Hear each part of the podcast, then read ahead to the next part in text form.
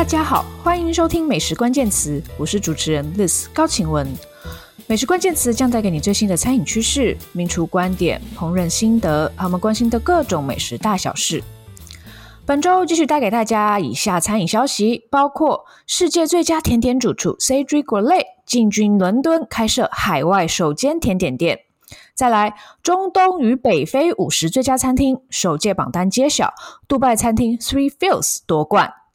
再来，美国外送平台 DoorDash 推出了新的服务，是餐厅借款服务哦。最后，美国餐厅价格面临四十年来最高的通膨，详细内容请继续收听。首先，我们要来看看世界最佳甜点主厨 Cedric Grolet 终于进伦敦开甜点店了。那他是在二零一八年获得世界最佳甜点主厨这个头衔哦，而且在 IG 上有两百二十万人追踪的这一位法国甜点师 Cedric Grolet 哦，他终于跨出法国，开设他第一间海外甜点店了。那地点呢是在伦敦的 Knightsbridge 海德公园旁边的五星级饭店里面的 Berkeley。那开幕日期呢就就在情人节二月十四号当天早上，那 CG 国内二月初就已经抵达伦敦为开幕做准备了。在他的 IG 上，二月二号，他有 po 出一则贴文说：“我感觉好像个孩子啊。”他说：“经过十八个月漫长的准备之后，与建筑师、与他的团队，还有饭店合伙人以及供应商等等的合作呢，终于。”甜点店要跟大家见面了，他很想与大家分享他新的呃花朵和水果的创作哦。那这间店呢，就叫做 Cedric Grolet at Berkeley。那你当然可以去那边外带面包回家啦，包括有它很知名招牌的维也纳甜酥面包，还有饼干、蛋糕、一些独立的小蛋糕等等哦。那它是每天早上新鲜现做，而且呢，它采取这个卖完当天卖完就卖完这样的。策略哦，所以请要尽早过去哦，不要扑空了。那另外呢，在这一家伦敦甜点店呢，它也是首度要把它原本在巴黎分开卖的水果和花艺的蛋糕呢一起卖哦。那那这个是伦敦独家啦。那另外呢，它也会做出一个伦敦独家的拟真甜点哦，就是它非常知名的哦，去仿造水果造型的这个甜点呢。呃，他他跟他的团队呢，已经研发出一款像。英国致敬的拟真甜点了。那它的灵感来源呢，是英国最有名的司康哦。到底会怎么样呢？其实我也非常好奇哦。应该之后可以看到更多的消息。那如果你不只是想要外带蛋糕或面包回家的话呢，你也可以内用哦。在店里面有一个甜点的吧台，叫做 Cedric Grolet's Counter。那这个吧台呢，它会提供目前全球独家的内用体验。那呃，在这个吧台呢，呃，它是有分成两边座位，你可以坐呃两个人或四个人哦。那提供的是呢一套品尝套餐，有。五道甜点跟一道咸食哦，搭配香槟一起享用。那这份套餐呢，目前是要价呃一百三十五英镑哦，每个人一百三十五英镑。然后一天有三个用餐时段，分别是早上十点半、下午一点跟下午三点半哦。好，不知道有没有听众目前人在伦敦，可以去一探究竟呢？哦，那我想当旅游国境开放之后呢，如果你有去伦敦的话，这应该是一个。一定要去踩点的地方哦。第二则新闻，我们要来看看中东与北非五十最佳餐厅首届榜单揭晓，杜拜餐厅 Three Fields 夺冠。那这是世界五十家餐厅的新产品哦，中东与北非五十最佳餐厅首届颁奖典礼上周二月七号在阿布达比揭晓。夺得中东与北非第一餐厅的呢，是位于杜拜的现代亚洲菜 Three Fields。第二名则是在世界多个城市都有分店的现代日本料理 Zuma 杜拜店。第三名则是以色列的 Fusion 餐厅 OCD。其实这个榜单呢，我是有看没有懂啊。一方面呢，是因为我对当地的餐厅不太了解；二方面是。这个榜单上面怎么那么多奇怪的寿司、拉面、串烧啊？真的，你看到那些菜色的图片，真的会昏倒。就是有很多奇形怪状的所谓现代亚洲菜啊，那基本上他们很多都是拿日本料理来改造，就改得很莫名其妙啊。那就拿 Zuma 当做例子好了。Zuma 可能有些听众朋友听过，它在纽约、罗马、伦敦、香港、曼谷等等国际大都会都有分店。但这种所谓的创新日本料理呢，在原本的世界五十这家餐厅或者亚洲五十这家餐厅上面，是永远不可能得到名次的。这种夜店风的时尚餐厅啊，就根本没有灵魂，而且就是很多观光客去的地方。但是在中东与北非五十这家餐厅上面，却一举获得第二名，诶，真的相相当的有趣。那另外呢，还有一位年轻厨师得到主厨之选奖哦，这一位叫 Riff Altman。他是新加坡人，但是他在那边呢做的也是修正主义的日式串烧居酒屋哦，那个菜色看起来也就是不是我会想去吃的居酒屋。那另外还有最值得关注奖 One to Watch，它也是另外一间奇怪的日式居酒屋哦。那这个她她是位女主厨，她她自称她从来没有学过日本料理，可是在这个访谈的影片呢，她却可以夸夸其谈说她要做她自己版本的拉面，还有自己版。版本的日本的呃常民食物哦，这听起来真的是让人不太舒服。那大家可以自己查询榜单，看看这些餐厅的样子跟它的菜色，你就会知道我在说什么。那我真的不知道，这是因为当地的餐饮市场本来就是如此呢，还是说 Fifty Best 的中东北非评审组成有问题哦？还是说这份榜单根本不应该出现？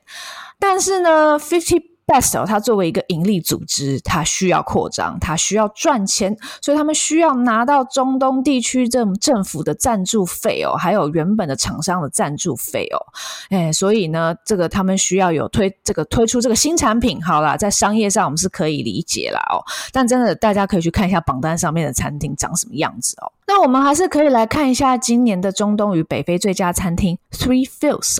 那根据榜单官网的介绍呢，它是一间。独立持有的餐厅哦，而且是相当轻松哦，不高级哦。然后它呢也是呃没有定位的，就是你一定是现场去候位哦，不能定位的一家餐厅哦。所以它就是感觉是一家很轻松、很大众的餐厅哦。那它是成立于二零一六年哦，背后是有两个老板哦，阿拉伯联合大公国的两个老板哦，还有呃创始主厨是叫做 Akmal Anur。那不过这位阿诺主厨呢，他后他已经先离开餐厅了，他后来去别的餐厅工作了。不过他的影响呢，依然是存在哦。呃，在新的主厨接手之后呢，依然是延续他们原始的设定。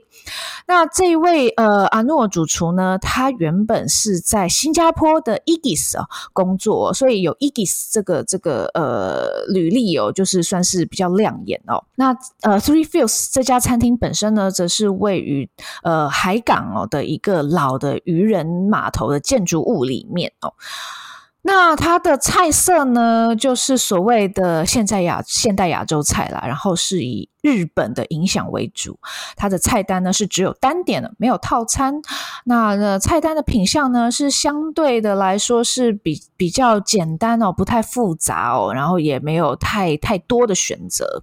那你可以在那边点寿司。哦，然后也可以点到各种日本和牛的菜色。那它有些招牌菜，例如有这个 Kampachi Tataki，就是这个用这个呃黄鳍尾鱼来做的一种呃生鱼片料理哦。它是用呃柚子跟呃罗望子来来做成的酱汁哦。然后还有辣味牛肉塔塔。跟呃章鱼与 gremolata 这个 gremolata 这个酱酱，它就是用呃巴西利啊，还有柠檬皮啊，就做成了一种很清新的酱。然后跟呃慢炖七十二小时的呃羊肉哦，好，那它当然也会有一些松露啊、鱼子酱、海胆这一这一些比较高级的食材啦。不过整体来说，它的菜色就是相当的轻松、平易近人的。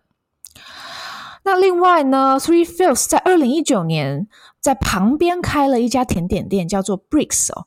那这间甜点专门店呢，是由一位西班牙甜点主厨叫做 Carmen Rueda Hernandez 来来主持的。那他曾经是在呃呃 El Bulli 啊、Fat Duck 啊、Two AM Dessert Bar 这些非常知名的餐厅或甜点店工作过。嗯，那在这边呢，你是可以享受到五道菜的甜点的品尝套餐。那同时，Three Fields 本身的甜点也是有 Brix 所所供应的，所以如果你去 Three Fields 吃饭呢，不要忘记也可以去旁边的 Bricks 吃甜点套餐。好，介绍完今年中东与北非的最佳餐厅之后呢，诶，大家真的还可以去看看其他的餐厅哦。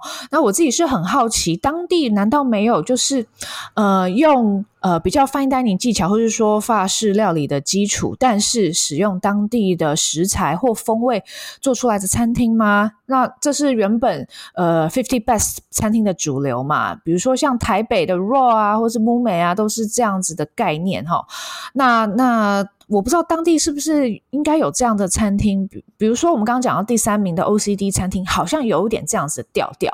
可是大宗真的不是我们现在看到的这种比较。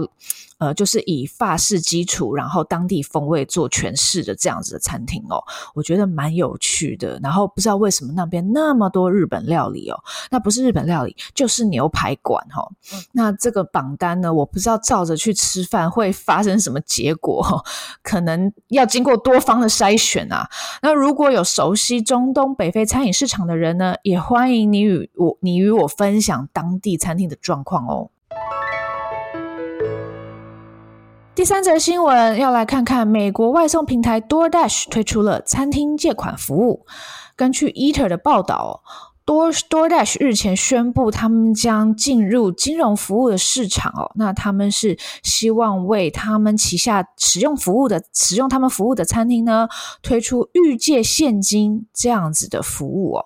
那这样子预借现金的还款呢，是将自动于呃餐厅在平台上的每一笔交易里面。做扣抵，那这项服务叫做 DoorDash Capital，那 DoorDash 称之为公平、快速、方便的融资服务。那他们说，他们可以协助餐厅业者哦在租金上涨或者是人力成本上涨的时候呢，帮他们去弥补那个差额哦。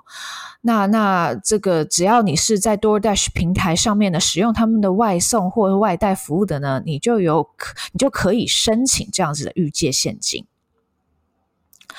那呃，根据他们公司官网的 QA 呢，这个预借现金服务呢，不是传统的贷款哦，所以呃，他们不是使用这个利率原本的贷款的利率架构这样子的的结构哦，那它其实是会收取餐厅一个固定的费用啊、哦，那假设可能是比如说百分之十的这个呃，根据餐厅借款的。金额可能是收取其中百分之十作为费用，那还款呢，则是可以分期哦，然后是呃根据你在平台上面的交易做每一笔交易来做扣抵。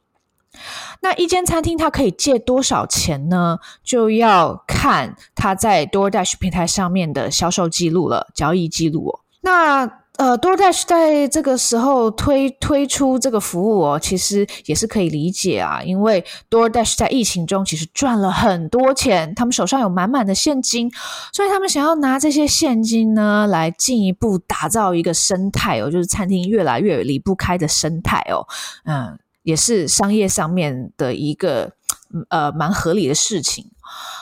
那不过，呃，彭博社有一篇报道就指出，DoorDash 不是第一个这样子的餐厅数位平台为餐厅提供借管服务。在二零一九年，Toast Inc. 这间餐呃这一家公司哦，他们经营的一个餐厅定位平台叫做 Toast Tap，就有为餐厅提供借款服务。那另外还有一家公司叫做 Block，那它其实是呃 POS 系统哦 Square 的子公司，也有为餐厅提供这样子的借款服务。回到去年十一月。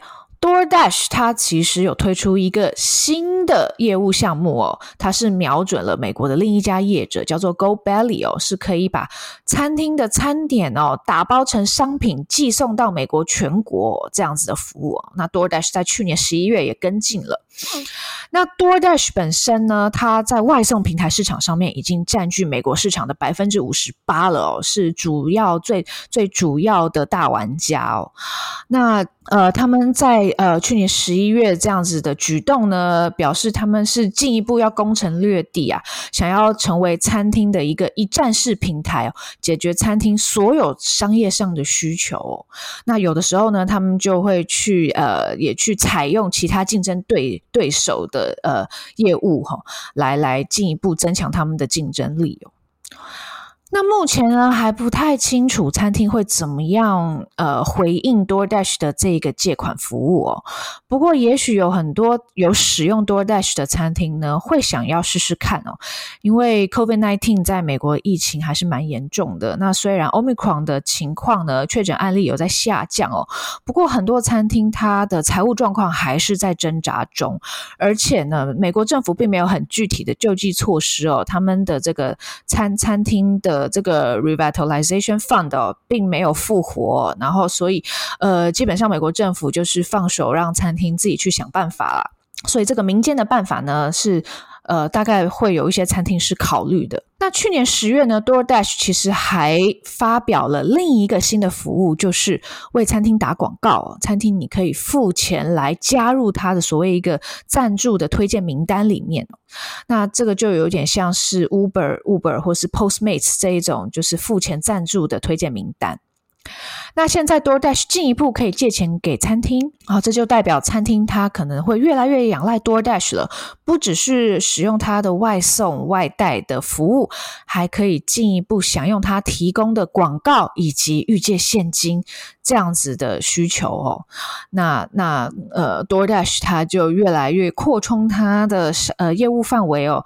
那呃会不会有另外一种不公平竞争的情况发生呢？哦，美国一直都有有人批。评外送平台。那接下来如果有什么后续的消息，会为再会再为大家报道。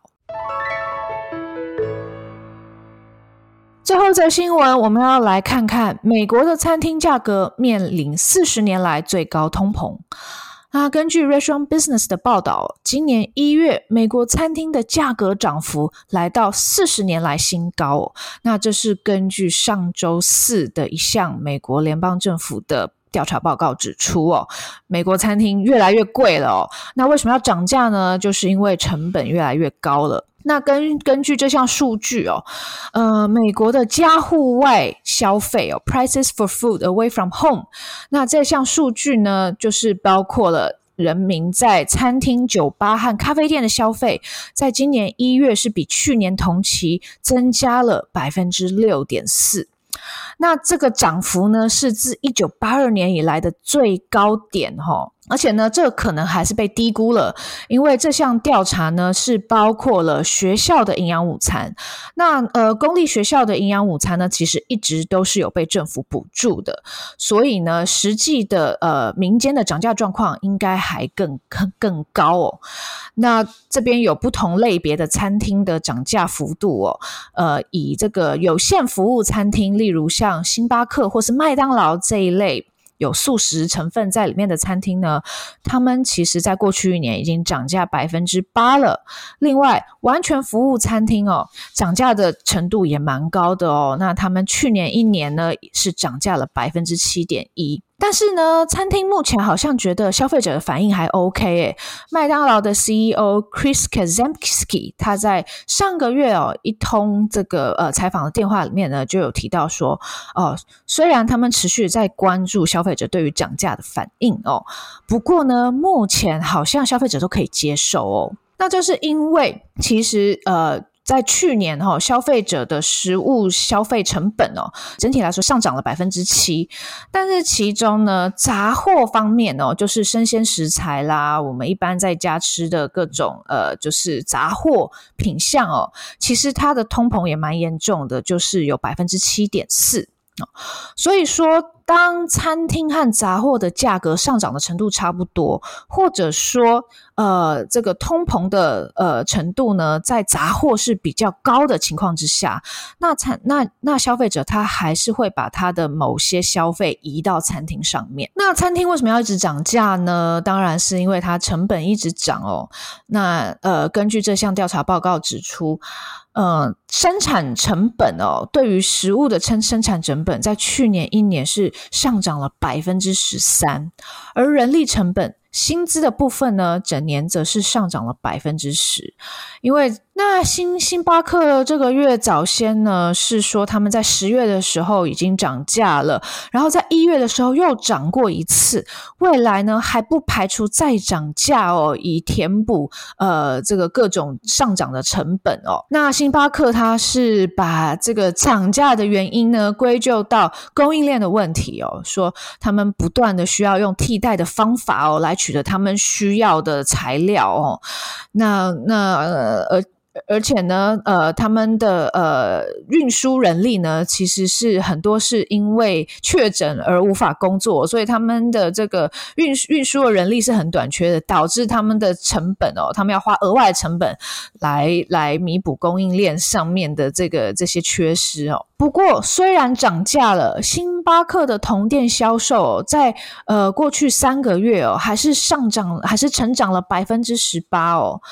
那呃，其中其中有三分之二是来自他们的到店人数的成长哦，所以真的就是虽然涨价，可是因为全部都一起涨哦，所以消费者就还是继续的去消费。那通膨的情况呢，在台湾也持续发生哦，呃，尤其比如说最近买不到鸡蛋，哦，所以鸡蛋可能也变得比较贵了。那各种。通膨的情况发生在民生必需品上面呢，我想可能是接下来这一年的主轴了哦。那如果有相关的消息，我们也会再为大家报道。也谢谢大家收听今天的节目。如果喜欢我们美食关键词，欢迎订阅、追踪并分享给亲朋好友，也欢迎留言给我们，更欢迎给我们五颗星哦。最后要做个宣传，就是我们美食家选物在 IG 也有开账号喽，欢迎大家上 IG 搜寻美食家选物。按追踪订阅哦，那也请多多支持我们的网站 Taste 美食家和我的个人平台美食家的自学之路，脸书、IG 都欢迎追踪，大家下次见。